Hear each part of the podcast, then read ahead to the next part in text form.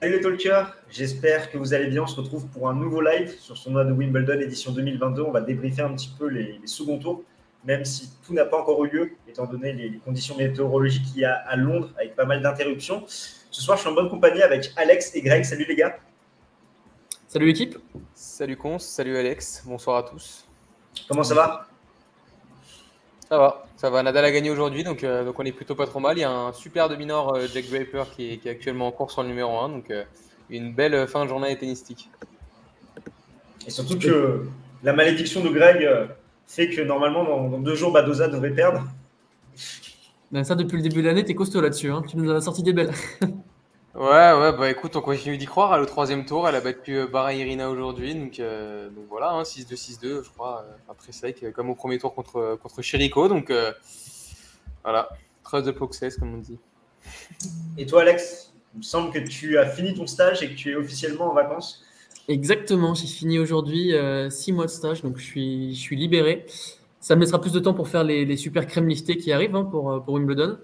Mais, mais voilà, en vacances il va pouvoir préparer le retour de Federer.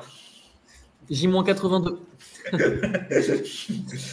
du coup, euh, ben, bonsoir à tous ceux qui nous rejoignent. Et comme d'habitude, on va commencer par les, nos faits marquants. Ensuite, on reviendra un petit peu sur euh, le parcours des, enfin, des seconds tours qui nous ont marqué, notamment avec les Français, qui ont pas mal perfait pour le moment. Ensuite, on se penchera sur les favoris. Donc, Nadal qui a terminé il n'y a, pas longtemps son match contre les grands Djokovic qui a joué hier, Alcaraz aussi qui a fait un peu du mieux. Euh, Kyrgios, aussi qui a été impressionnant. Et enfin, on se projettera sur les, troisièmes tours avec des matchs quand même assez alléchants. Euh, donc ça promet. Jingle.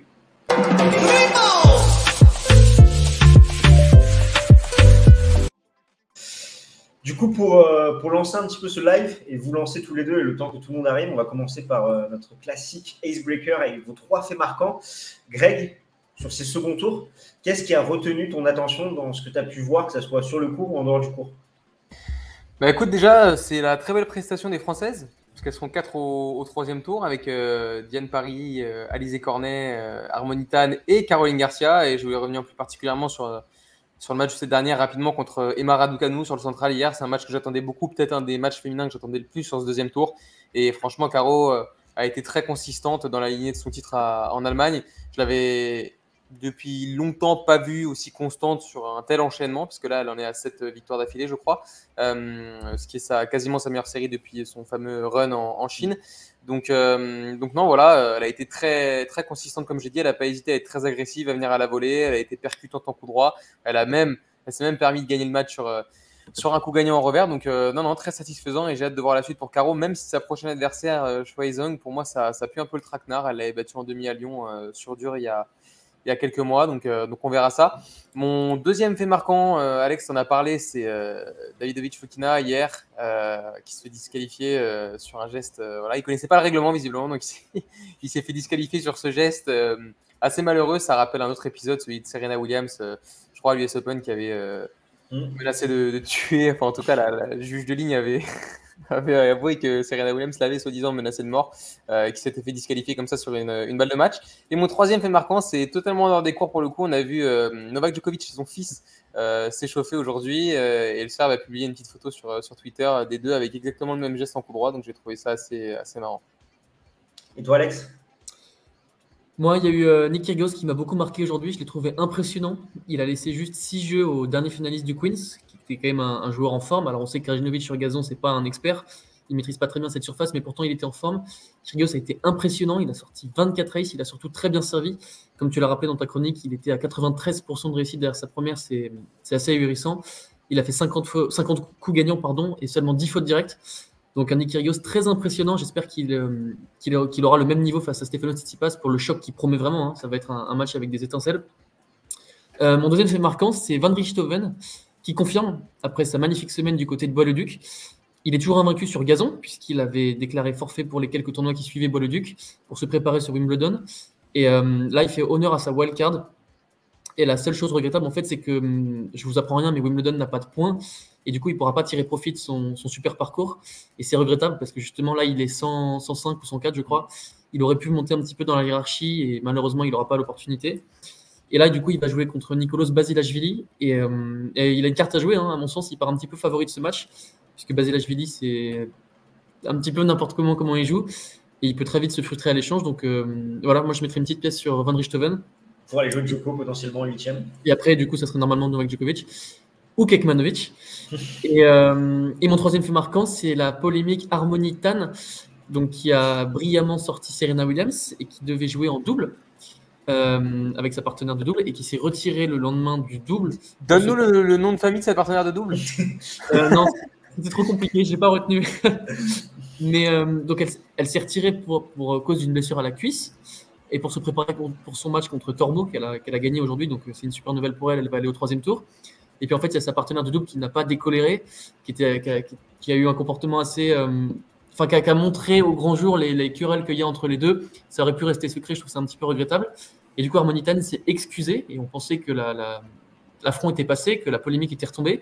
Et puis aujourd'hui, comme Harmonitan a gagné, euh, sa partenaire de double a rajouté une couche. Et elle a dit Ah, bah, je suis contente de voir que ta blessure à la cuisse se passe, très mieux, se passe mieux et tout. Mais on sentait vraiment que ça puait l'ironie. Et on voit qu'elle est, bah, qu'elle est dégoûtée parce que ça a mis fin à son tournoi. Et, euh, et voilà, donc ça, ça m'a, fait marquer de voir des petits gossips dans le monde du tennis. Je trouvais ça assez marrant. Et, euh, et voilà pour mes enseignements du deuxième tour. Ouais, bah, je vous rejoins. En fait, moi, c'est un mix des deux. Donc, il euh, y a les Français, les Françaises, et notamment Harmonitan aussi, qui a su enchaîner après sa très belle victoire contre, Serena Williams. Tu l'as dit, Alex, le niveau monstrueux de Kyrgios contre Krajinovic, même si c'est pas l'assurance touriste sur gazon. Voilà, petit match disputé, cinq victoires sur la surface et sa première victoire cette année au Queens avant d'aller en finale contre, contre Berrettini où il perd en 2-7. Et également un nouveau cas de, de Covid à Wimbledon. Ça ne s'arrête pas sur, sur Bautista Agut. On voyait potentiellement aller loin. Donc, à voir, on n'est pas à l'abri d'autres surprises. Il faudra surveiller ça de très très près. Euh, du coup, oui, on va en parler de, de Andy Murray, euh, Isner, Sinner, enfin Sinner, tout ça. On va, on va, en revenir en détail. Là, c'était vraiment pour, pour chauffer un petit peu tout ça. Et justement, vous, euh, si on se plonge un peu plus dans ces seconds tours, sans aborder encore les favoris, euh, qu'est-ce que qu'est-ce que vous retenez bon, On peut déjà lancer sur les Français et Françaises qui ont fait de très belles perfs. Euh, que ce soit Humbert qui enfin retrouve un petit peu de, confiance. Bon, certes, c'était contre Casper, où c'est pas non plus encore une, grosse référence sur, sur gazon, mais ça fait toujours plaisir après son premier match laborieux contre Echeverry au premier tour, en, enfin, gagnant 5-7. Après, peut-être la petite déception Adrien Manarino, qui s'était déjà fait peur au premier tour avec euh, Pourcel, qui lui avait fait une remontada. Et là, Tommy Paul, qui a fait une bonne, une bonne préparation sur gazon, il a fait de, bons résultats, qui le sort en trois petits sets. Euh, Gasquet aussi, aujourd'hui, qui, s'est imposé. Après, chez les Françaises, ben, Greg, tu as rappelé un petit peu tous les noms qui, sont sortis. Euh, Alex, qu'est-ce que tu as envie de retenir des, Français, de ce qu'on peut voir par rapport à leur niveau de jeu et tes attentes pour la suite? Moi, déjà, je pense à, à Gasquet, qui, qui, fait un très beau tournoi. Il a eu la chance, entre guillemets, avec des gros guillemets, hein, de voir Marine Silic touché par le Covid parce qu'il aurait dû le jouer au deuxième tour. Et du coup, à la place, il a joué contre Mackenzie McDonald. Il s'est brillamment imposé en, en 4-7. Gasquet, il joue historiquement très bien à Wimbledon. Hein. Il a fait deux demi-finales là-bas, une en 2007 où il avait battu Roddick en, en, quart de finale, un match dingue, et une en 2015. Et puis je suis content de le revoir euh, à son meilleur niveau, hein, puisqu'il se fait vieux, lui aussi, il a 36 ans. Euh, voilà, il se rapproche un peu, un peu vers la fin, donc il faut vraiment profiter de, Richard Gasquet. Et puis il y en a un autre qui m'a marqué aussi, c'est Hugo Humbert. On l'avait dit, il avait un coup à jouer face à Casper Ruud, Casper Ruud qui, a vraiment très peu d'appétence pour le gazon. Ça s'est vérifié. Et, euh, on retrouve vraiment Hugo Humbert. Je trouve que dans. On, on l'avait dit à l'issue de son premier tour qu'il avait gagné très difficilement contre Echeverry en 5-7. J'avais trouvé que dans l'attitude, il était vraiment là. Et euh, ça fait plaisir à voir puisqu'il sort d'une période très compliquée. Il est sorti du top 100 puisqu'il a perdu très tôt à, à Halle contre Urkash. Il a perdu la totalité de ses points l'année dernière. Et, euh, et, voilà, je suis très content de revoir Hugo Humbert qui joue très bien sur surface rapide. Donc le gazon de Wimbledon, même s'il est ralenti, bah, ça se prête magnifiquement à son jeu. Il a fait un huitième de finale ici il y a deux ans, je crois, en 2019. Donc euh, il avait battu Félix Auger-Aliassime sur cette surface. Donc euh, voilà, je suis très content de voir ces deux joueurs parfaits euh, sur le gazon londonien. Et toi, Greg? Ouais, ouais, bah pour revenir un peu sur, euh, sur les deux qu'ont marqué Alex, parce que je crois que c'est les deux seuls Français qui seront au, au troisième tour. Si je ouais, parce que Bonzi a perdu. Voilà, et euh, Hugo Gaston aussi, et Hugo Grenier aujourd'hui. Euh, non, euh, Richard, en plus, qu'on a vu très offensif, je trouve aujourd'hui, qui a, essayé de beaucoup produire. on a pu avoir l'habitude au cours de sa carrière d'un Richard qui était un peu, un peu plus attentif derrière sa ligne. là, vraiment, bon, ça se prête aussi à la surface. C'est un, joueur qui est relativement intelligent, mais il, a su en tout cas aller prendre sa chance, pas s'affoler quand McDonald a, pris le deuxième. De la même manière que quand Souza est revenu au premier tour, alors que bon, il semblait plutôt tranquille dans son match. Donc, et pour répondre à la question, ça faisait donc depuis les Jeux Olympiques qu'il n'avait pas enchaîné deux, victoires, euh, Hugo Humbert. Euh, voilà. Donc, euh, donc ça, c'était pour, pour Gasquet. Et pour Hugo Humbert, voilà, tu, tu l'as dit. Ceci, il faut quand même pas oublier qu'il y a eu beaucoup. je trouve que ça se voit quand même qu'il manque pas mal de confiance parce qu'on voit. On voit quand même pas mal de fautes, hein, notamment côté coup droit sur son début de match. Bon, ça allait de mieux en mieux, mais bah, d'ailleurs, il perd largement ce, premier set. C'est encore quand même un peu les montagnes russes dans un, autre registre à son échelle, pareil que, pour Rafa on sent que dans ces matchs, ça manque encore un peu de continuité, euh, même si évidemment les, atouts sont là, que son, son service de gaucher, euh, ses frappes très à plat, euh, généralement, qui peuvent en tout cas faire beaucoup de mal et qui sont voilà, forcément beaucoup plus adéquates et adaptées à la surface que, que le lift de Casper Ruud. Mais non, voilà, en tout cas, le tennis français qui retrouve un peu des couleurs. ça fait plaisir parce qu'on avait une année 2021 très très compliquée. Donc, euh, non, non, ça fait plaisir. Après, je sais pas si on va parler un peu plus des, des filles avec Harmonitane, etc. Mais euh, non, je suis. Ouais, bah oui, on a ouais, ouais, bah, écoute, euh, pour, pour, enchaîner, pareil, Harmonitane, donc, qui gagne face à Soribes Stormo, contre qui elle avait pris une, une raclée il y a quelques mois, pareil, sur, sur dur. Là, là-bas. bon, Soribes Stormo a fait énormément de, fautes directes, mais Harmonitane, je trouve, a, continué de de vraiment faire valoir ses, atouts qui sont euh, évidemment la variation sans forcément euh, être euh, une joueuse qui est très puissante. Elle a fait 30 coups gagnants aujourd'hui, ce qui est quand même assez colossal. Et, donc, du coup, elle jouera Cathy Boulter au, troisième tour qui a sorti Pliskova. Totalement, totalement en phase. Après, ouais, une très belle perte de Garcia, comme tu l'as dit, qui a été très offensive, qui a briqué 5 fois son adversaire. 48% seulement de points gagnés sur, sur le service de Raducanu. Euh, voilà, elle était vraiment en difficulté dans ce compartiment du jeu-là. Garcia a mis la pression sur elle, a su aller vers l'avant. Donc ça, ça fait plaisir. Après aussi, euh, Paris qui continue, qui, enchaîne bien. Ouais, il va y avoir un, bon petit match contre 11 Jaber au, ça va être compliqué, hein. au troisième tour. Ça va être compliqué, mais euh, bon, après, tout est question de constance et de, lourdeur de frappe, parce que c'est vrai que pareil, Paris, elle manque un peu de, puissance, mais, mais honnêtement, dans son style, ça colle parfaitement au gazon et Bon, je pense que 11 Geber va quand même lui faire euh, assez mal en, coup droit et va faire un peu visiter le, terrain, donc ça, va être, ça risque d'être compliqué, mais euh, non, on risque de voir une, belle opposition en tout cas. Et, euh, Cornet qui défiera Sviatek du coup. Cornet qui se qualifie, tac, tac, tac, pour la quatrième fois qui se qualifie au troisième tour de win. Donc là, Sviatek, on y reviendra un peu plus tard, qui a montré déjà quelques petites failles, entre guillemets, même si elle s'impose en, 3-7. Nadal, vous en parlez, on en reviendra quand on parlera des, des favoris. Et j'ai envie de, glisser un petit mot sur deux joueurs aussi qui, font leur, euh, enfin qui avancent tranquillement. On n'en parle pas beaucoup. C'est David Goffin et Frances Tiafoué, qui je trouve sont très très solides depuis le début de la quinzaine. Euh, donc Goffin, il va jouer contre contre Humbert, quart de finaliste sur sa dernière participation. Ouais. Bah, D'ailleurs, euh, Tiafo joue Bublik, non? Ouais. Il me semble, ouais, c'est ça. Et euh, du coup, Goffin qui reste sur un quart de finale à Wim en 2019 contre Humbert, du coup, qui, qui, avait été un huitième euh, cette même année-là, euh, qui a martyrisé euh, Sébastien Baez. il a remporté 50% des points sur, sur son service. il a été très solide avec ses qualités de contreur, ses prises de balles précoces. Également, Tiafoué, qui a un bon coup à jouer lui aussi, comme le Belge, contre Marterer, qui a fait 15 aces, 10 points perdus sur son service très agressif. Enfin, voilà, il avait fait des bons, résultats aussi en exhibition avant. C'était un troisième tour au mieux pour, euh, l'Américain. Donc à voir s'il va au-delà, euh, parce qu'il a, la marge, même si contre Bublik, ça va être un petit peu compliqué. Qu'est-ce que vous retenez un peu de, ces deux joueurs? Est-ce qu'ils vous ont fait forte impression? Ou est-ce que le plus dur est à venir pour eux? Bah, Le plus dur n'est pas à venir pour eux, puisque j'ai la liste sous les yeux. Ça va être très ouvert pour le demi-finaliste de cette partie de tableau, puisque ça va se jouer entre Norier, Johnson, Tommy Paul, Vezeli, Humbert, Goffin, Tiafo et Bublik. Donc c'est que des joueurs qui n'ont jamais fait de demi en Grand Chelem. Euh, même Goffin n'en a jamais fait, il a fait que des quarts de finale. Donc ça va être très ouvert. Et euh, alors il y a quelques favoris qui se dégagent. Hein. Moi, je, je voyais peut-être euh, Chapovalov aller loin dans ce tableau. Alors, non, pardon, Chapovalov, c'est la partie de tableau de, de autant pour moi. Mais voilà, il y aura un beau match, un très beau match entre Humbert et, et Goffin, deux joueurs qui jouent bien sur le gazon. Tu nous en, tu nous en as fait la preview, pardon. Euh, moi, je pense personnellement, je vais, je, vais, je vais, me risquer au jeu des pronostics. Je pense que le vainqueur de ce match ira en demi-finale de ce tournoi. Toi, Greg Je sais pas si vous le sentez comme ça. Écoute, euh, moi je ne sens pas comme ça, mais euh, euh, non, non, euh, David m'a fait grosse impression contre euh, Sébastien Baez, euh, voilà, qui est certes un spécialiste de terre, mais bon, qui avait montré aussi des, quelques aptitudes sur, sur gazon. Euh, il lui a mis, euh, il lui a collé 3-7. Je m'y attendais pas forcément, enfin à ce qu'il gagne, oui, mais euh, aussi sèchement, pas forcément.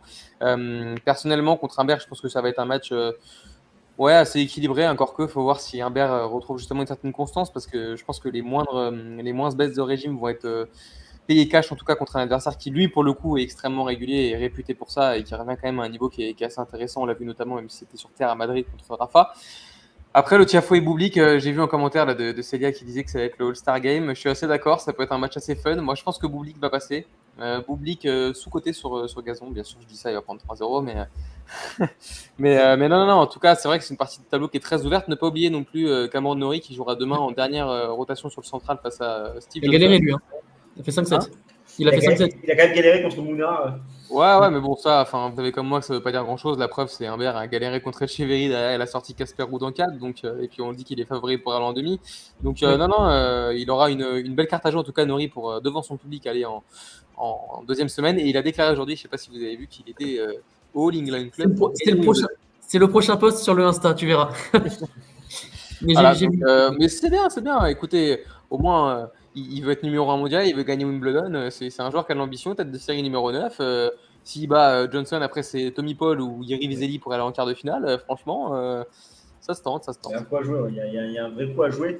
Et peut-être, bah, comme on est sur les Britanniques, un petit mot sur Andy Murray qui peut-être a joué son dernier match à, à Wimbledon. Lui-même, il ne sait pas comment ça va, comment ça va se passer avec John Isner qui a été impressionnant euh, au service 36 A, 73% de première balle. Euh, et on a vu clairement que c'était plus compliqué maintenant, après cette opération pour le Britannique, de faire parler ses qualités d'antan. Je pense notamment à la relance où il est moins rapide. Il essaie d'être un peu plus offensif, mais il s'était fait breaker qu'une seule fois contre Isner sur leurs huit confrontations. Et là, il s'est fait breaker deux fois euh, sur ce match. Euh, donc c'est le seul quart qui pour le moment est encore en vie de mes pronostics où j'avais Joko Isner. On va voir ce que ça, ça va donner. Ça, va, ça annonce un gros match Isner-Sinner. Euh, Qu'est-ce que vous retenez un peu de, de, cette affiche et comment vous voyez la suite contre, contre Sinner Greg? Bah écoute, euh, moi j'ai eu la chance de, de, voir le match hier. Euh, c'est vrai, et c'est J. Simon qui le disait sur euh, Center Court juste après, c'est vrai que c'est compliqué de situer le, le vrai niveau d'Andy Murray, enfin même d'un genre en règle générale, sur un joueur comme Johnny Isner qui casse beaucoup le jeu, qui a été très très très bon à la volée hein, hier, franchement. Et à de nombreuses reprises, alors qu'on sentait que le match aurait pu basculer, peut-être que le public était prêt à, s'embraser comme on l'a vu à la fin du, troisième. John Isner immédiatement euh, voilà, joue un peu les, climatiseurs de service euh, voilà, dans son style caractéristique. Hein. Et, Andy Murray, non, moi je, je, continue, je, continue, de trouver ça phénoménal, même si évidemment on est très loin du Andy Murray qui a été numéro 1 mondial en 2016. Mais, euh, mais non, voilà, il est capable de toujours d'amener son adversaire dans, dans des filières euh, assez inconfortables. Bon, hier, elle a fait quand même pas mal de fautes sur des points assez importants. Il a raté quelques passings. Euh, le jeu, enfin, quand il se fait breaker dans le quatrième, le jeu, il le perd relativement facilement. Euh, donc voilà, il y a forcément ces, petits moments de, creux et de vide qui l'empêchent vraiment de, pouvoir justement évoluer à un niveau moyen qui lui permette d'aller chercher ces grands joueurs constamment sans avoir besoin de faire des exploits tout le temps. Mais du coup, pour, pour revenir sur le Sinner, euh, Sinner Isner, c'est ça? Honnêtement, je pense que Sinner va passer pour la simple et bonne raison que effectivement, bah, John Isner dans son style caractéristique est toujours très bon, mais euh, bah, on sait que Yannick Sinner est quand même un joueur qui, qui, reste assez mobile, qui frappe aussi très fort, donc il a la possibilité de tenir Isner dans, dans cette filière de jeu là. Et non, moi je pense pour, pour tout un tas de raisons aussi euh, que, que Sinner va, va, passer contre, contre John Isner. Tu as pu voir le match du coup toi Alex euh, hier Ouais, euh, moi, je suis très déçu pour Andy Murray puisque hum, il a raté son pari. Son pari de zapper un petit peu la terre battue. Bon, il a joué Madrid un tout petit peu, mais euh, il a zappé toute la saison sur terre pour se concentrer sur son objectif principal de sa saison. Il a fait revenir euh, Ivan Lendl juste pour ce tournoi. Enfin, euh, Ivan Lendl va continuer la collaboration, mais ça avait pour vocation de, briller à Wimbledon. Et malheureusement, ça n'a pas été le cas. Euh, il a fait un match assez moyen. Je te rejoins, Greg. Moi, j'ai surtout trouvé qu'il avait un, une attitude pas Alors, on peut, on peut la comprendre hein, quand tu joues John Isner. C'est sûr que tu vois passer des ex et tout, mais j'ai trouvé qu'il se frustrait énormément. Et il y a certains moments, j'ai trouvé qu'il lâchait le match. Je ne sais pas si vous rejoignez mon, avis, mais euh, il y a des moments où j'avais l'impression qu'il ne se battait pas. Il lâchait des... non, sur les jeux de service d'Isner, il y avait des 30-0 ou des 30-15, et puis il lâchait le jeu puisqu'il tentait des trucs en retour. Et euh, bon, après, encore une fois, je comprends. hein, tu, joues Isner, c'est très compliqué. hein, tu, tu, tu, vois passer la balle. Les 36 aises, comme tu l'as rappelé, euh, c'est toujours très compliqué. Isner avec 91 c'est dommage quand même, hein, ou 90. bah, c'était 54 Ouais, contre il- euh, Quaco. Et du il, coup, en bah, manque, il en manque 5 pour avoir le record. euh, il a passé les 1000 aces à Wimbledon. C'est le cinquième joueur de l'histoire à passer les 5 aces. à- il, manque- il, il- il lui en manque pas 5 là pour passer devant Karlovic ou quelque chose comme ça, Dace Je sais pas pas. d'histoire comme ça. euh. Et juste Eternal Sky, non, Sinner mène 2 à 0 contre, contre John Isner. Non, un, un partout, non? Il n'y a pas de 2-0 Euh, Je pense qu'il y a un partout. Je pense que Sinner l'a battu à Cincinnati. Et euh, Isner l'a battu à Cincinnati, pardon. Et Sinner l'a battu en Coupe Davis. Il il l'a défoncé en Coupe Davis. Il lui a mis 2-0, je crois. Ok. J'ai pas, j'ai pas vérifié. En tout cas, Sinner qui joue plutôt bien hein, depuis le début du tournoi, puisqu'il n'avait jamais gagné de match sur gazon avant, de, avant d'arriver à Wimbledon. Il a sorti un gros match contre, contre Stan Wawrinka au premier tour. Et puis là, il s'est imposé encore une fois hier, donc euh, il est assez intéressant à suivre. C'est vraiment 5. Et c'est une partie de tableau, il pourrait retrouver Carlos Alcaraz. Donc euh, un choc possiblement entre Alcaraz et Sinner. effet, ouais. C'est ça, Moi, ça me en Coupe Davis, ouais, t'as raison, un partout. C'est vrai que ça a été Ok. le match au couteau. euh. Par contre, je te rejoins pas forcément, Greg. Moi, je pense qu'Isner a vraiment une carte à jouer hein, contre. Ouais, je, je- je vais maintenir mon prono de, de ce quart, euh, Djokovic. euh, Non, il, il a une carte à jouer. Après, euh, Oui, voilà. non, non, moi- mais je- il, il a une carte à jouer. euh, je, je vais plus sur Isner que sur euh, Sinner. Pareil, je vais, Ça se bon, on aura, on aura l'occasion d'en, d'en reparler. Euh, Par contre, de toute manière, euh, je, je préfère éteindre la, poly- la- enfin, le, le prono d'Alex, tout, même non, de Cons, pardon, tout de suite. Pour moi, euh, Isner passe pas Alcaraz. on, va, on va justement en, en parler. Euh, du coup, c'est la, la prochaine thématique avec les favoris qu'ont-ils donné. Donc, si on commence par la partie haute, Novak Djokovic, qui avait perdu un set contre Kwan au premier tour, qui a fait un meilleur match contre Kokinakis, où il a vraiment retrouvé son jeu de jambes, je trouve, sur gazon. On le sentait beaucoup moins tendu, beaucoup moins raide sur son, bas du corps, euh, avec ce centre de gravité un petit peu plus bas. Euh, par contre, j'ai trouvé Kokinakis en face un petit peu à la peine, avec seulement 63% de première, 67% de réussite derrière, et surtout qu'il allait très rapidement la faute côté coup droit. Euh, un petit peu l'inverse du match contre Kwon, où Kwon, c'est un joueur du fond qui va ramener, ramener, ramener. Il va y avoir de longs échanges. Là, ben, Kokinakis ne trouvait pas la solution à un très bon Djokovic. Et euh, surtout que le Serbe a parfaitement réussi à lire son service en trouvant énormément de profondeur à la relance. Euh, 45% de points gagnés euh, sur les services de, de Kokinakis. Quelle impression euh, il vous a fait, Novak Djokovic, Alex, par rapport à son premier tour? Comment est-ce que tu le sens? Moi, j'étais impressionné. C'était pas le même joueur que contre, contre Kwon. Là, on a vu que le patron était de retour. Il a très, très bien joué. Euh, c'est sa 23e victoire consécutive à Wimbledon. Il a plus perdu depuis 2017. C'était un abandon contre, contre Berdych. Et ce que j'ai rappelé dans ma chronique, il a plus perdu sur le center court depuis 2013. Donc, euh, ça va faire 9 ans. C'est quand même euh, assez ahurissant. Moi, il m'a impressionné au retour. Je trouve que, comme tu l'as rappelé, il a très bien retourné. Il s'est procuré 13 balles de break. Il a su bien lire son retour, retourner profond, c'est ses armes qui sont caractéristiques. Également, il a très bien servi. Il a concédé seulement une balle de break tout au long du match. C'était lors du dernier jeu du match, tout simplement. Donc, euh, de ce point de vue-là, il a vraiment rassuré. Euh, voilà, moi, je trouve qu'il a plutôt bien géré la pression parce qu'en fait, euh, alors c'était qu'un deuxième tour, je suis d'accord. Mais euh, on le rappelle encore une fois, mais il joue vraiment sa saison sur ce tournoi. Ça va, c'est, c'est- c'est quand même assez dingue de se dire que il aura plus l'occasion de gagner le Grand Chelem avant Roland Garros de l'année prochaine, donc avant 9 mois. Qu'en plus, il joue, il joue sa saison sur un tournoi qui n'a pas de points quand même. C'est quand même assez cool. Ouais, il est assuré de descendre à la, à la fin du tournoi. Il sera numéro 7 mondial. Euh, finalement, il se retrouve avec une partie de tableau plus compliquée que celle de Nadal, alors qu'à la base, je suis d'accord euh, qu'avec Berrettini, Silic et tout, la partie de tableau de Nadal est plus compliquée. Finalement, c'est peut-être lui qui a un petit peu plus de pression. Euh, voilà, je, je trouve que moi, il m'a vraiment très impressionné.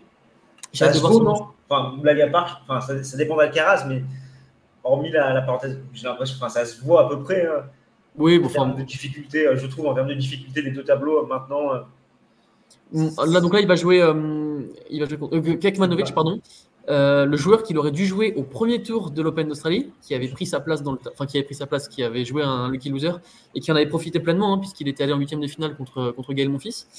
Et, euh, et ce fait d'armes justement avait complètement changé la carrière de Kekmanovic, qui avait fait euh, une grosse tournée américaine. Il avait fait des quarts de finale à Miami et Indiana Wells notamment. Donc voilà, c'est un match qui promet.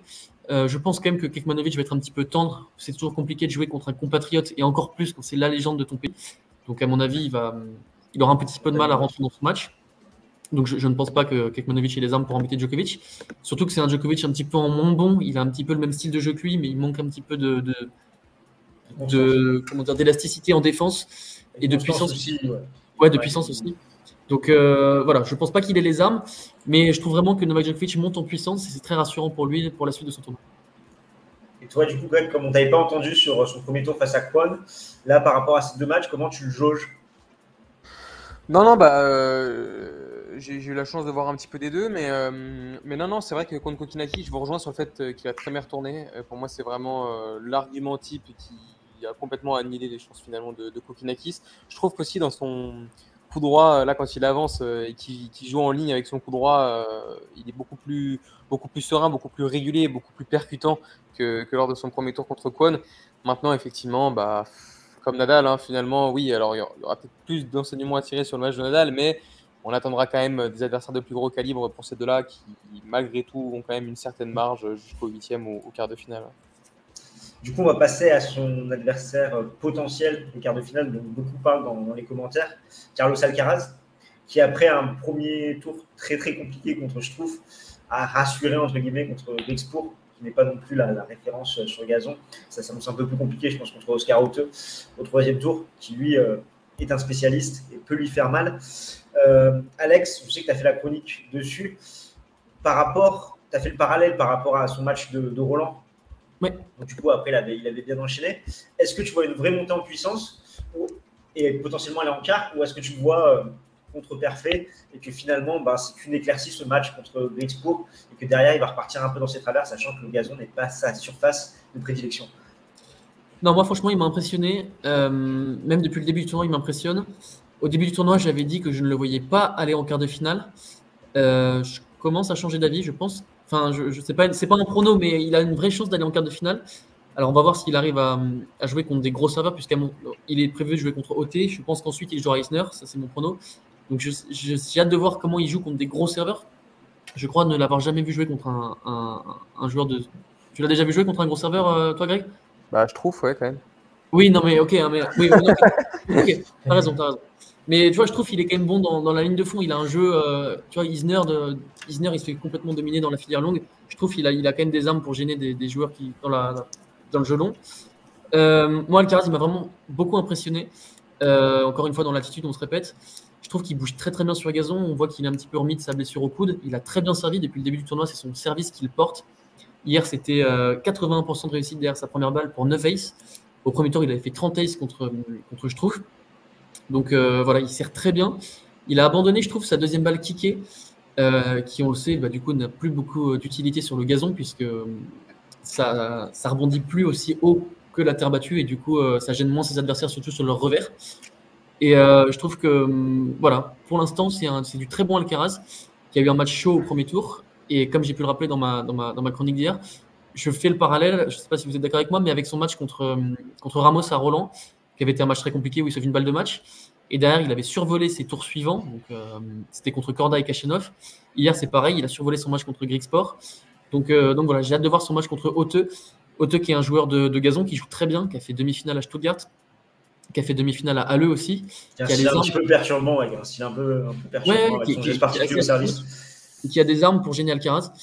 Euh, donc voilà, moi j'ai hâte de voir surtout la, la, capacité qu'a Alcaraz à retourner des joueurs comme ça. Alors on a pu le voir contre je trouve, je suis d'accord avec toi Greg. Mais, euh, mais voilà, j'ai hâte de voir ce match et, euh, et ces matchs, puisqu'à mon sens il jouera Isner ensuite. Donc voir comment il se débrouille face aux gros serveurs. Et toi Greg, tu vois non.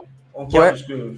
ouais. ouais, ouais, je le vois même je vois même pourquoi pas embêter Djokovic en vrai, euh, pour plusieurs raisons. Effectivement, déjà, moi, son footwork euh, m'impressionne. Euh, on a l'impression qu'il a un moteur dans, dans, les pattes. Il se déplace extrêmement vite et ça, forcément, pour jouer des, des grands serveurs et pour avoir toujours un temps d'avance, c'est quand même assez, assez important. Euh, voilà, moi je trouvais effectivement que le service était peut-être un de ses, coups les, moins forts. Et quand on voit qu'il claque quand même 30 aces au premier tour contre, contre bah voilà, visiblement c'est un palier sur lequel il est aussi en train de, de franchir un cap. Donc euh, non, euh, effectivement, il a encore quelques quelques petites faiblesses. Euh, Eternal Sky l'a dit, parfois il se précipite un peu sur les points importants, euh, même il se précipite tout court. Hein. Euh, moi, ça avait marqué contre, contre Zverev lors de son quart de finale où effectivement on, on sentait qu'il manquait quand même encore un peu d'expérience. Mais voilà, s'il continue à, avancer dans ce tableau. Plus on avance, plus le gazon se ralentit, on le sait. Euh, donc, à mon avis, un huitième de finale sur Isner, c'est pas la même chose forcément qu'un premier tour contre Isner ou qu'un premier tour contre Struff. Après, il va jouer sur le central contre Djokovic, il part en quart, normalement, euh, sur un gazon qui là aussi sera très ralenti, qui l'est déjà depuis, depuis un bon moment. Donc honnêtement, euh, voilà. Alors après, on n'a pas la sens infuse, hein, et effectivement, il reste à gommer ces, quelques petites, quelques petites anomalies dans son jeu, mais honnêtement, il a pas mal d'armes pour, pour performer dans, dans ce tournoi au vu du contexte. J'avoue que moi, je demande encore à voir parce que c'est vrai que voilà, ça peut pas se passer. Alors, par contre, oui, oui je, te, je, te, rejoins. et si jamais il part bien en quart et qu'il doit jouer Joko en n'ayant pas joué Sinner, on se posera quand même forcément la question de savoir qu'est-ce qu'il en va face à un, joueur qui est relativement solide du fond du cours sur gazon, parce que c'est vrai qu'il aura joué quand même des gros serveurs et des exports sur lequel il y a une marge, donc se posera cette question-là. Et c'est aussi pour ça que j'aimerais le voir jouer Sinner plus que Isner. Ah bah c'est sûr que c'est plus intéressant de voir un Alcaraz Sinner pour le spectacle, mais surtout en termes d'enseignement, que de voir un Alcaraz euh, Isner. Isner, ouais, c'est clair. vraiment, je demande à voir déjà contre Oscar Haute, puis après potentiellement son huitième s'il passe pour vraiment avoir une meilleure idée sur ce qu'il peut faire sur, euh, sur ce gazon-là, parce que là, il y a eu ce premier match qui a été laborieux. Enfin, c'est quand même un très bon je trouve, hein, faut, le rappeler. excellent, je trouve. Hein. Euh, et que voilà, Alcaraz a réussi à s'en sortir en, en servant très bien, en jouant beaucoup plus tendu, à plat, où ça rebondissait très peu sur, ce, sur ce gazon. Après, contre Expo, bon, c'est pas une référence, donc on va voir ce troisième tour. Je demande à voir, sachant que ben, contre Isner, ça peut être un peu potentiellement la roulette russe, hein, ce match. Donc à voir ce que ça va, donner. En tout cas, euh, Hippo qui arrive pile au bon moment. Il a choisi son moment. Euh, en tout cas, voilà, à voir ce que ça va donner pour, euh, pour Alcaraz. On va surveiller ça de, très très près. Euh, gros serveurs qui font que des aces. Moi, je trouve ça ennuyeux. Ah, tiens, petite question pour toi, Alex. Oui, moi, ça me plaît. Alors, ça me plaît encore plus quand c'est suivi par une volée au filet. je comprends que ça puisse pas être passionnant de voir ça. C'est sûr que les points vont assez vite. Mais le tennis, c'est aussi ça. Le tennis, c'est pas que des longs échanges derrière des lignes de fond c'est une certaine euh, diversité dans les surfaces. Et euh, là, c'est plus le cas. On voit que toutes les surfaces ralentissent. C'est pour vraiment faire que les échanges durent plus longtemps pour les spectateurs. Et, euh, je trouve ça regrettable puisque on perd un petit peu l'essence du tennis. Mais oui, pour répondre à ta question, oui, ça me plaît de voir des gros serveurs faire des gros services sur, sur gazon. Moi, c'est quelque chose qui me plaît. Donc oui, Sock n'a pas encore. le match le plus marquant de, de la vie d'Alex, c'était la demi-finale entre Isner et Anderson à Wimbledon. Non, parce que c'est ce que je disais l'autre jour, c'est ce match de merde qui nous a fait le, le super tie-break à 12 partout, euh, parce que l'année d'après, du coup, ils nous mettent le super tie-break en 2019. Qui a plombé aussi le Djokovic Nadal. C'était horrible. Oui, oui, qui, avait qui, avait, qui s'était joué sur deux jours. Et... Euh, donc, voir, voilà, c'est pas encore fini. Il y a plusieurs matchs qui sont encore euh, suspendus suite aux conditions météorologiques. Donc, Sock mène pour le moment contre Cressy, qui a, je crois qu'il a perdu qu'un set en qualif.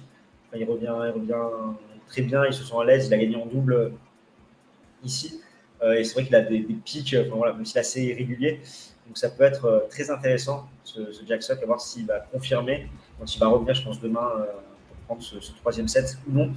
Euh, du coup, on va en parler. Donc Rafael Nadal, qui s'est imposé encore une fois de façon assez laborieuse contre, contre Berankis. non, c'est mon frère. le petit message sur le chat. du coup, Nadal qui s'est imposé encore de façon très compliquée contre, contre Berankis après son, match contre Serundolo. Euh, personnellement, j'ai vu que les deux premiers sets. Après, du coup, j'avais l'entraînement tennis. Donc, euh, Greg qui a vu l'intégralité du match et Alex pourront nous en dire un peu plus. Ce qui nous a interpellé, c'est ce strap au niveau des abdos. On a vu très rapidement dans, le match, savoir s'il avait quelque chose de froissé par rapport notamment au fait qu'il ait tenté plusieurs choses au service à l'entraînement. Est-ce que voilà, il y a eu euh, quelque chose qui s'est froissé ou non? Je ne sais pas s'il en a parlé en conférence de presse. J'ai pas eu le temps de regarder. En tout cas, par rapport au service, si on voit juste les statistiques, j'ai pas l'impression qu'il ait été plus gêné que ça. Enfin, 13 ace, 66% de première balle, 72% de réussite derrière, 61% derrière sa, seconde balle. C'est quand même des bonnes statistiques au service. Par contre, c'est au niveau du coup droit. Durant les trois premiers sets, il a commis énormément de déchets. Euh, je crois que c'est 22 fautes directes dans les deux premiers sets, trois premiers sets côté coup droit. Euh, donc c'est là où c'est un peu plus inhabituel de sa part il finit d'ailleurs avec 39 euh, fautes directes pour seulement 35 gagnants, entre guillemets. Donc, du coup, euh, Greg, je vais te laisser un petit peu sur, sur le Canada. Tu as vu l'intégralité du match. Qu'est-ce que tu en as pensé? Est-ce que est-ce qu'on l'argument toujours de il faut qu'il passe cette première semaine, même si dans la douleur c'est pas grave, ou est-ce que tu es un peu plus inquiet d'un point de vue physique par rapport à ce qu'il a montré? Écoute, j'étais déjà pas inquiet avant le début de Roland Garros alors qu'il marchait plus, donc c'est pas maintenant qu'on va être inquiet. Hein. Non, non, plus sérieusement, je trouve que quand même les stats au service sont un peu trompeuses. Euh, à part dans le quatrième set où il a excellemment bien servi et son nombre d'ace qui est quand même assez euh, élevé pour lui, il en a fait 12 aujourd'hui, dont 3 dans le dernier jeu. Je trouve qu'on l'a souvent vu forcer, euh, notamment en première balle. le meilleur exemple, c'est bah, le, premier point quasiment, enfin son premier service quand il revient de l'interruption par la pluie, où voilà, il fait une double faute en, forçant vraiment. Comme vous l'avez dit, le coup droit a vraiment pas été, a vraiment pas été fou. En fait, hum, j'ai l'impression, une avant-interruption et une après-interruption. Le problème, c'est que l'après-interruption a duré euh, un quart d'heure, quoi. Donc, euh, forcément, il y, a un peu comme. Hum, on t'entend pas, Alex, t'as ton micro coupé, je crois. Mais. Euh, ouais, non. en fait, ouais, pour faire un, un rapide retour sur cette rencontre, c'est vrai qu'on a vu un Nadal qui, pendant 2 et même évidemment 3-7 puisqu'il parle le troisième, a eu beaucoup de déchets, comme tu l'as dit, Cons, euh, en longueur surtout, euh, qui n'a pas réussi vraiment à prendre la mesure de son adversaire et qui a juste fait son effort, comme on peut le voir chez Nadal ou, chez Djokovic, euh, en fin de set pour pouvoir s'imposer. J'ai trouvé franchement Berankis assez bon. moi, souvent, c'est vrai que je, bon, je regarde pas beaucoup de ses matchs. Moi, je me souviens juste je pense que je m'en souviendrai toute sa vie de sa défaite contre, contre Marcus Willis, qui derrière avait joué Roger Federer. en 2016. Ouais, mais quand je vois son niveau aujourd'hui, franchement, je me demande comment il peut avoir aussi. Ses... Bon, après, il avait battu Chapovalov aussi à, Wimbledon il y a quelques années. Mais, euh, mais non, non, franchement, euh, bon petit joueur. Et, euh, et, franchement, je trouve que même si évidemment Nadal est très loin de son meilleur niveau et toute proportion gardée, franchement, Serundolo et, et, et Berranqui sont vraiment fait leur partie. Donc ça explique aussi le fait que voilà, il n'y a pas que Nadal qui, pardonnez-moi l'expression, m'a chié dans la colle. Mais non, en tout cas, Nadal qui a encore été vraiment sur courant alternatif dans l'échange et qui par contre, dans le quatrième set, comme à la fin de son match contre Serundolo, dès qu'il a commencé à, accélérer, euh, franchement, euh, il n'y avait vraiment pas photo. Euh, il touchait presque plus la balle quand il a commencé. Je pense qu'il a dû parler avec Francisco Roig dans les, vestiaires lors de l'interruption, mais il était beaucoup plus percutant, notamment sur, les retours de seconde balle de, de, de coup droit. C'était clairement plus la même chose. Et, voilà, au final, un Nadal qui avance. On ne sait pas vraiment ce qu'il en est physiquement, mais ce qu'on sait, c'est qu'il est au troisième tour dans une partie tableau dégagé et qu'il jouera son ego dans deux jours. Et du coup, Hippo, je ne sais pas si tu as des infos, j'ai pas du tout lu, enfin, j'ai pas vu son interview euh, d'après-match, savoir s'il en a parlé ou pas euh, de ce strap, si c'était juste de la précaution ou pas, par rapport au fait qu'il ait tenté plusieurs choses au service. En tout cas, euh, c'est vrai que c'est ces deux premiers tours compliqués où Djokovic est quand même monté en puissance, parce qu'il n'a pas forcément fait Nadal entre son premier et son deuxième match. Après, voilà, la première semaine, le, but pour lui, c'est de passer, même s'il perd un ou deux sets. Toi, Alex, qu'est-ce que tu en as pensé de ce match? En plus, c'était contre ton chouchou, euh, Berankis. Alors, je veux, juste répondre à, Thomas Le qui, qui demande si quelqu'un regarde les matchs de Berankis. Oui, moi, je regarde les matchs de Berankis parce que j'ai fait un Erasmus en Lituanie. Et euh, justement, Berankis me rend très fier d'avoir fait un, Erasmus en Lituanie. Euh, et pour la petite rappelle d'ailleurs, petite parenthèse d'un 5-7 contre Silic à Wimbledon, qu'il avait du coup perdu, euh, Berankis, mais qu'il avait fait un gros gros match. Donc c'est vrai qu'il il a une bonne figure de coupeur de tête. Euh, bah, c'est un, super joueur. Hein. Il était champion du monde chez les juniors. Euh, bon, c'est pas le joueur le plus connu du circuit. Hein. Mais euh, moi, pour la petite histoire, je me suis entraîné quand j'étais en Erasmus dans les clubs où il s'entraînait. Donc, oui, moi, c'est un joueur que j'apprécie. moi, je trouve qu'il a fait son match. Il a été plutôt bon face à Nadal. Mais de toute façon, bien évidemment, tout a dépendu de Nadal. Nadal, j'ai trouvé assez médiocre en coup droit. Vous l'avez rappelé, j'ai les stats sous les yeux. Il a fait en coup droit 25 fautes directes pour seulement 6 coups gagnants. C'est ahurissant de, de, voir Nadal peiné dans ce comportement du jeu-là. Alors à l'inverse, il avait un super revers hein, qu'il a maintenu en flot tout au long du match. Euh, on voit quand même que depuis le début du tournoi, moi je trouve que Nadal euh, peine au niveau du service. Encore aujourd'hui, il s'est fait briquer deux fois. Contre Cerundolo, il s'est fait briquer à plusieurs reprises. J'ai plus le chiffre en tête, mais il s'est fait briquer trois, quatre fois, même peut-être cinq. Euh, voilà, c'est pas un Nadal très rassurant. Alors à l'inverse, il a quand même des moments où il joue très très bien sur un set. C'était le cas lors de la fin de son quatrième set face à Cerundolo. Il avait mis 16 des 19 derniers points. Et c'est ça, en fait, on voit qu'il y a des moments, il, a, il met un coup d'accélérateur, il met beaucoup plus d'intensité, il rate moins, il est plus agressif, plus entreprenant, et quand il joue comme ça, bah, il est complètement injouable. Il a plus de C'est ça, hein, franchement, enfin, on l'a dit, ces matchs sont sur courant alternatif, mais franchement, quand il accélère, là, les deux sets où il a accéléré contre Serundolo et, et je n'ai pas vu un joueur presque mieux jouer sur ce tournoi. Oui, oui, si tu veux, je, suis plutôt d'accord.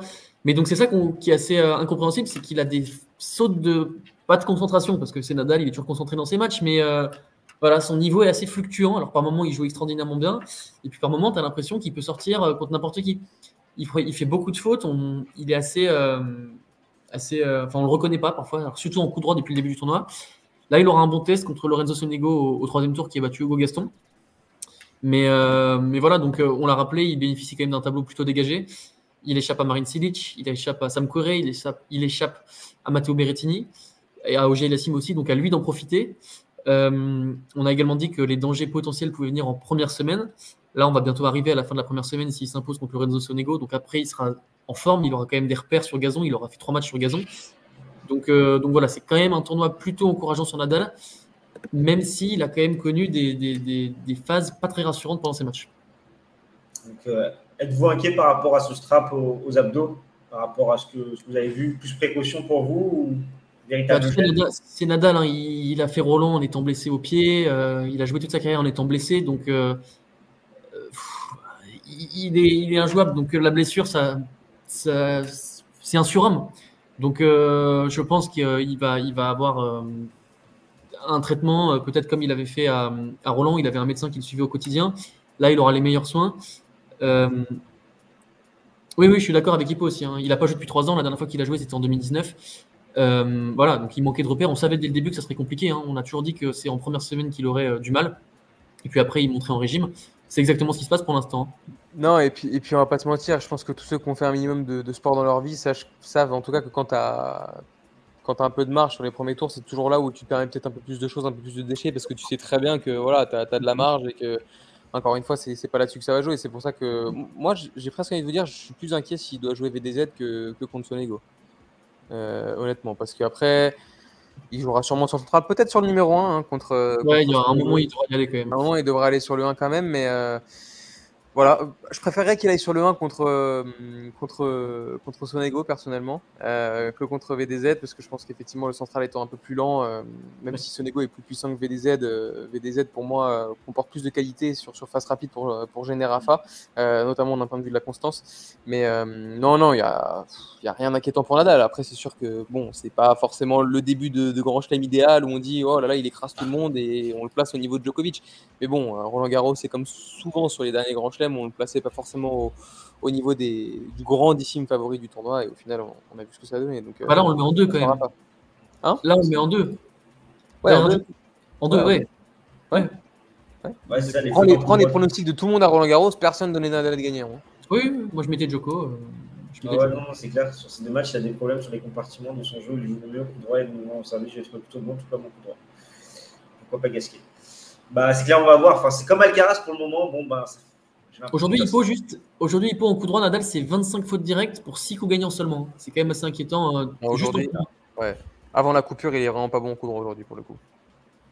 Après, même, il même, Santoro au commentaire disait euh, la tactique de Berankis, il a clairement ciblé le coup droit et, et la réalité le 30 juin n'est pas forcément la réalité des, de tous les autres jours. Euh, c'est clair, mais du coup, comme Alcaraz, je demande à voir pour, pour Nadal, enfin, ça fait 3 ans qu'il n'a pas joué sur cette surface. Euh, comment il va monter en, puissance, comment est-ce qu'il va corriger le tir. Euh, comme certains m'ont dit, c'est Rondolo et Beranquis ont fait quand même de très bons matchs par rapport à, leur niveau moyen. Et à voir contre, contre Sonego, on aura l'occasion. Euh, c'est vrai, oui. c'est vrai, Hippo. C'est vrai, c'est vrai. donc, à voir, donc, à voir ce que ça, ce que ça va donner. Après, je ne pense pas qu'il faut forcément prendre ces matchs pour argent comptant. il va monter en puissance. Euh, il a l'air de prendre du plaisir, en tout cas, des images qu'on voit à l'entraînement, etc. Même si là, il y avait peut-être cette petite gêne, on ne saura sans doute pas, à voir euh, si le strap a disparu ou non dans, son, troisième tour, euh, du coup, samedi. Ouais, samedi, ouais. Du coup, samedi. Jackson. Et ouais, Jackson, Jackson. avant qu'on parle. Déjà passer des... précis parce que le match n'est pas fini. C'est ça. Avant qu'on parle des troisième tours, on pourra parler d'ailleurs de Kyrgios et Tsitsipas dans, dans cette partie-là. un petit mot des dames euh, notamment de notre cher ami Badoza. pour, euh, pour toi, Greg, comment tu, comment tu l'as trouvé? Et aussi le petit mot que j'avais envie de placer sur euh, Vitova, qui a été injouable contre Bogdan jusqu'à 6-1, 5-1, qui a été impressionnante. Enfin, réussissait vraiment tout avant de totalement cafouiller et de, de s'en mêler un petit peu les pinceaux, où elle se fait remonter et elle finit par gagner au, tie-break. Donc juste, euh, voilà, et aussi qu'on peut parler.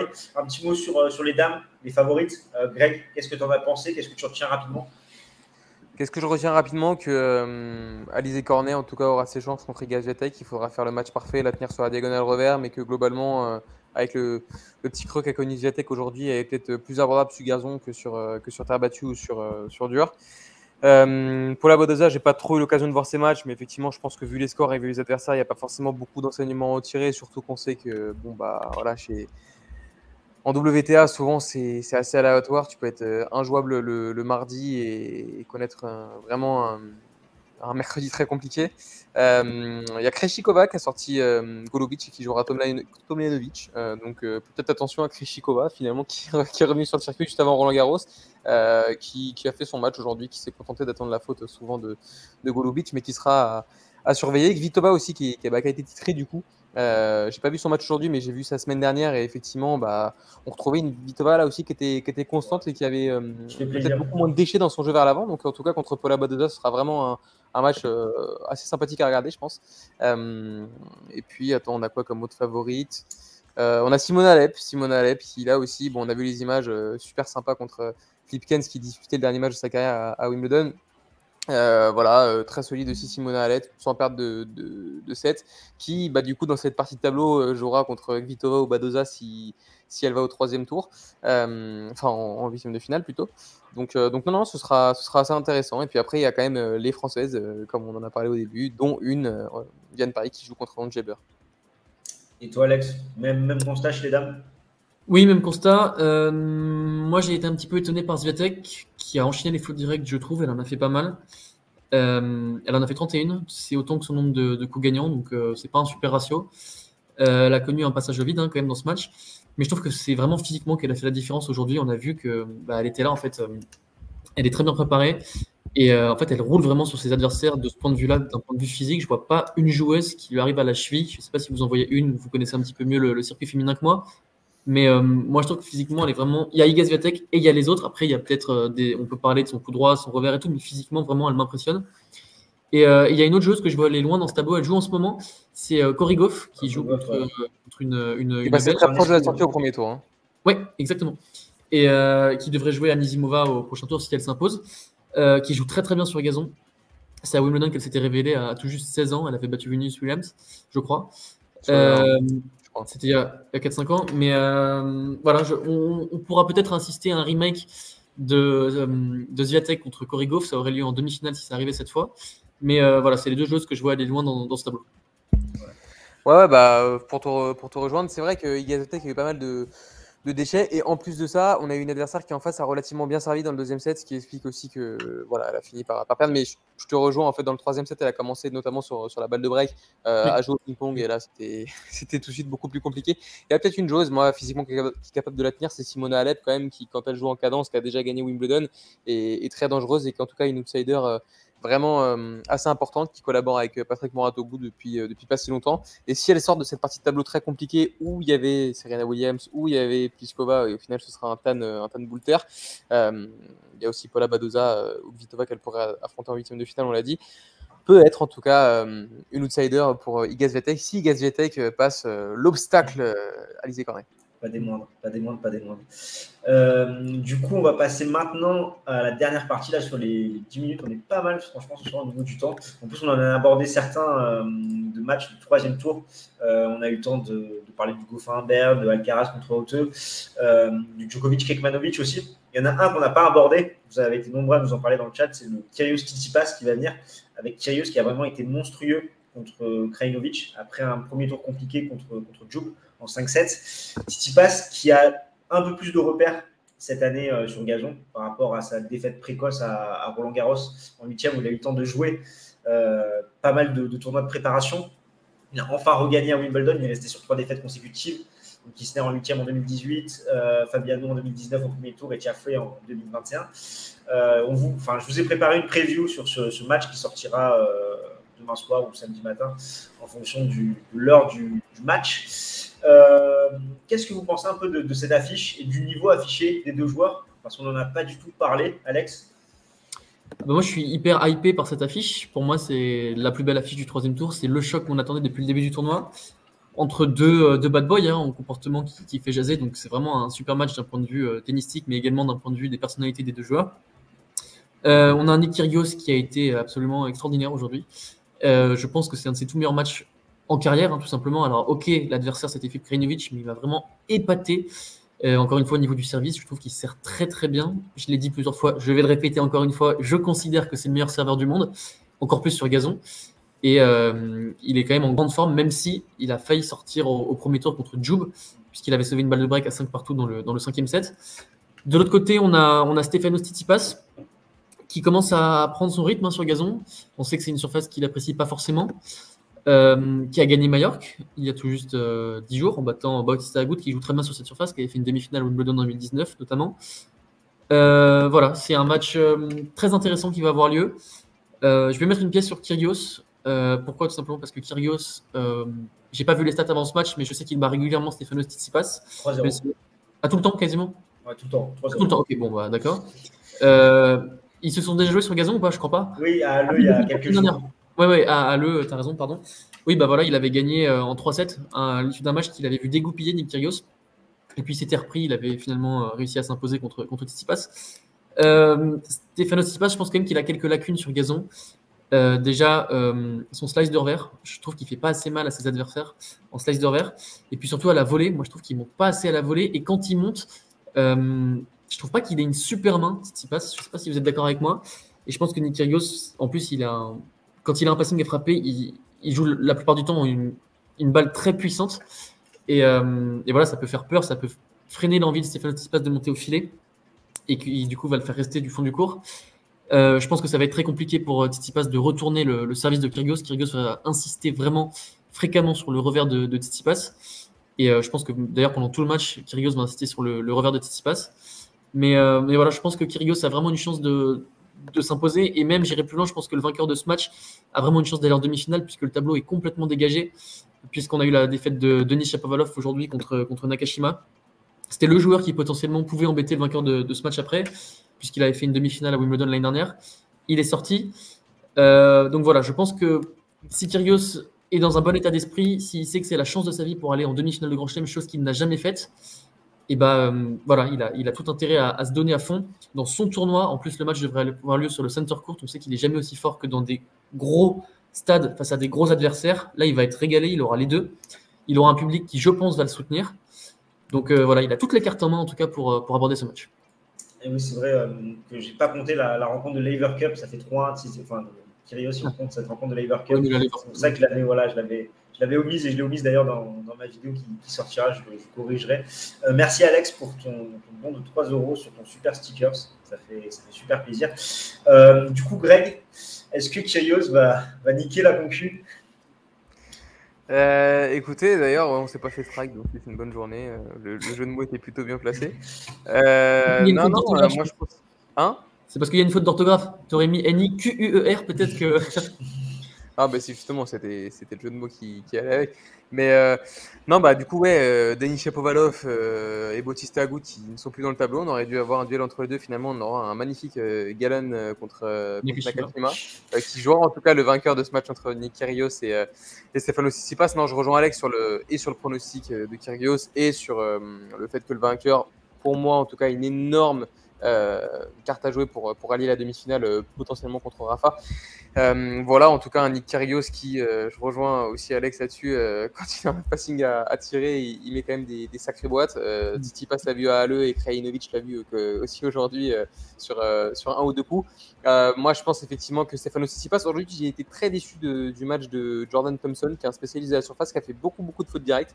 Euh, j'ai vu le match, c'était assez fat. Je m'attendais quand même à une meilleure opposition que ça. Donc c'est vrai que pareil, Tsitsipas, bon, certes, il gagne à Majorque, mais on attend quand même qu'il soit vraiment challengé ou alors qu'il rentre un peu plus dans, dans l'art en tout cas. Et je pense que c'est quelque chose qui peut vraiment lui faire défaut contre Kyrgios. On l'a vu dans ses matchs contre Kyrgios, mais aussi dans ses matchs contre Medvedev. Dès qu'il joue des joueurs, euh, voilà, pas qu'il a qu'il apprécie nécessairement pas, mais en tout cas qui ont aussi un fort caractère comme lui, je trouve qu'il s'efface un peu. Et c'est d'ailleurs pour ça que je disais à Cons quand on en parlait en, en off sur la Cons ce matin que pour moi c'est un peu un bad boy des bacs à sable, euh. Parce que voilà, c'est vrai que je trouve qu'il manque un peu de caractère euh, et ça se ressent dans son jeu quand il joue des, des joueurs voilà, un peu fantasques.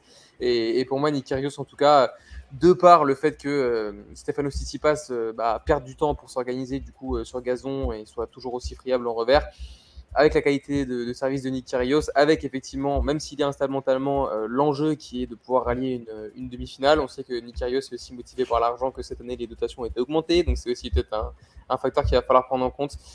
Pour moi, euh, Nick Kyrgios, en tout cas, par favori de cette rencontre euh, face à Stefanos Tsitsipas. Ouais, c'est exactement ce que, ce que je dis dans, ma vidéo du coup par rapport aux, aux lacunes du grec qui sont encore plus visibles sur surface rapide comme celle-ci et les forces de, de Kyrgios qui vont justement exposer ses lacunes, son service. Euh, et côté revers aussi où il peut imposer, comme tu l'as dit Alex, son slice n'est pas encore assez rasant, il n'est pas suffisamment bas, ce qui fait que c'est facile à accélérer et on l'a vu d'ailleurs dans, dans le match contre, contre Kyrgios à, à le. Il n'a pas beaucoup d'effet, j'ai l'impression, son slice en fait.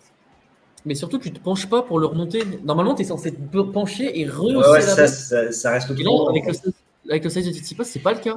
Donc, euh, voilà, il n'a pas beaucoup d'armes côté revers sur gazon en tout cas. Donc on sait ce qu'il va faire. Hein. Il va se décaler comme d'habitude sur son coup droit, mais du coup il va ouvrir le cours à Kyrgios, qui est un joueur qui joue extrêmement puissamment et qui du coup aura le temps de s'organiser et de piquer du coup sur le coup droit de Tsitsipas qu'il a déserté pour se décaler sur son verre. Donc, euh, donc voilà, hein, on connaît les lacunes de Tsitsipas côté revers qui vont être exposés au grand jour euh, malheureusement pour lui contre, contre Kyrgios. En tout cas, il va falloir qu'il trouve une profondeur de balle euh, Tsitsipas qui soit assez importante parce que sinon. Il faudra qu'il retourne. Qu'il retourne aussi parce que Tsitsipas.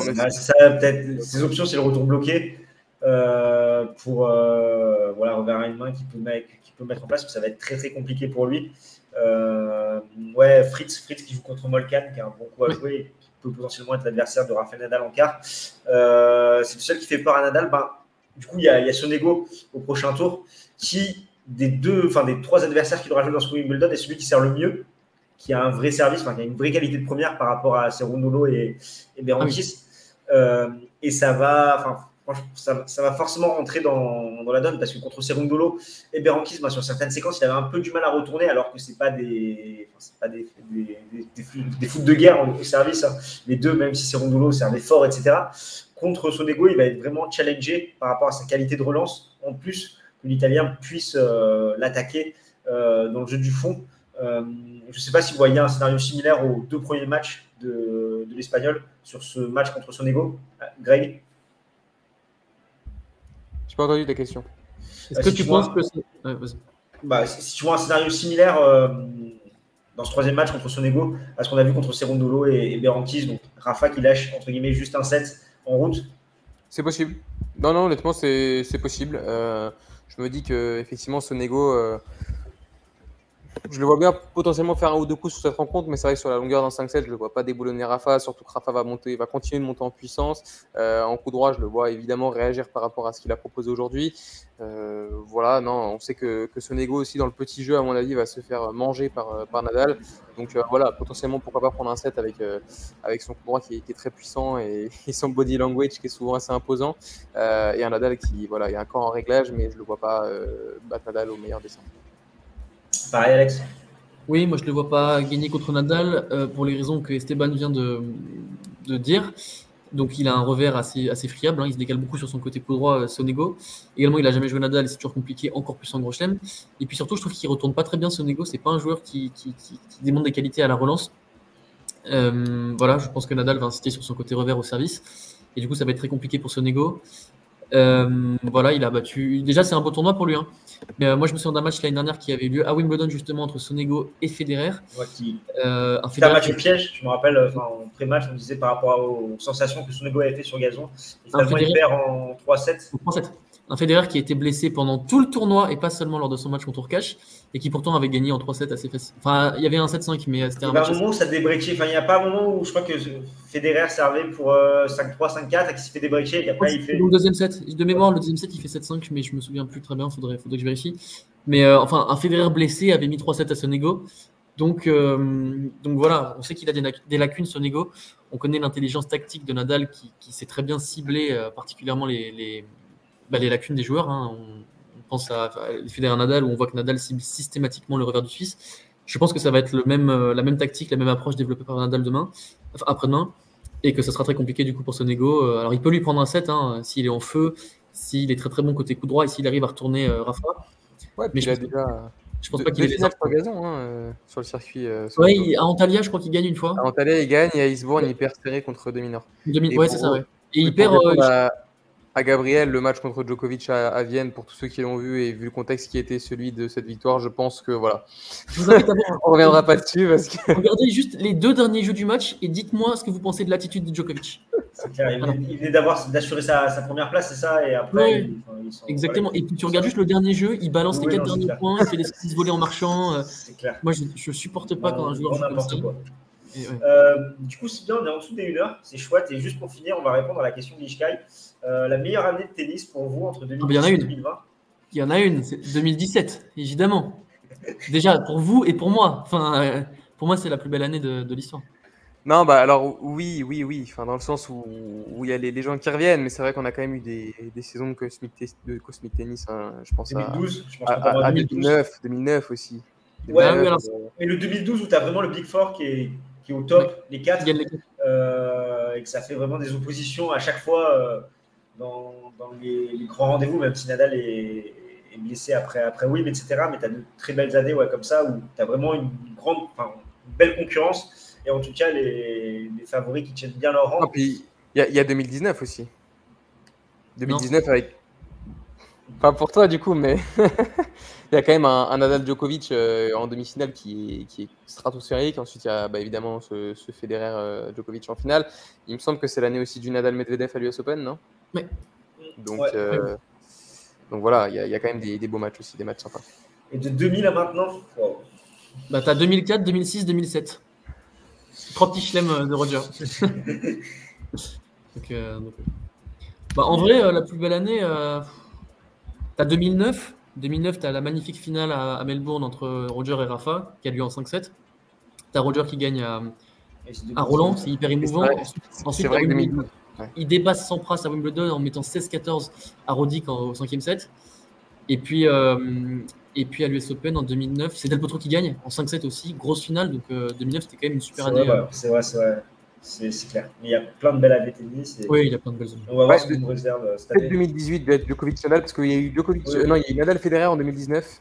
C'est ça, oui, oui, c'est ça. Et tu as Ah. eu la déculottée euh, Joko Nadal euh, à l'Open d'Australie en L'Open 2017. d'Australie, ouais. Non, non, non, non. Il y a, euh, il y a à Wimbledon, Nadal, il joue deux demi-finales consécutives, une contre Ouais. Djokovic et une Oui, contre c'est en Roger. 2018, et ouais. 2018, 2019, 2019, 2018. ouais. Euh, Mais ouais, il y c'est- a- il y, a- il y a Wim 2018, il y a cette finale euh, cosmique en Australie entre Djokovic et Nadal qui dure, euh, je sais pas combien de temps. euh, C'est cinq- 2012. Ah oui, ah oui, tu veux dire. 2012, ouais.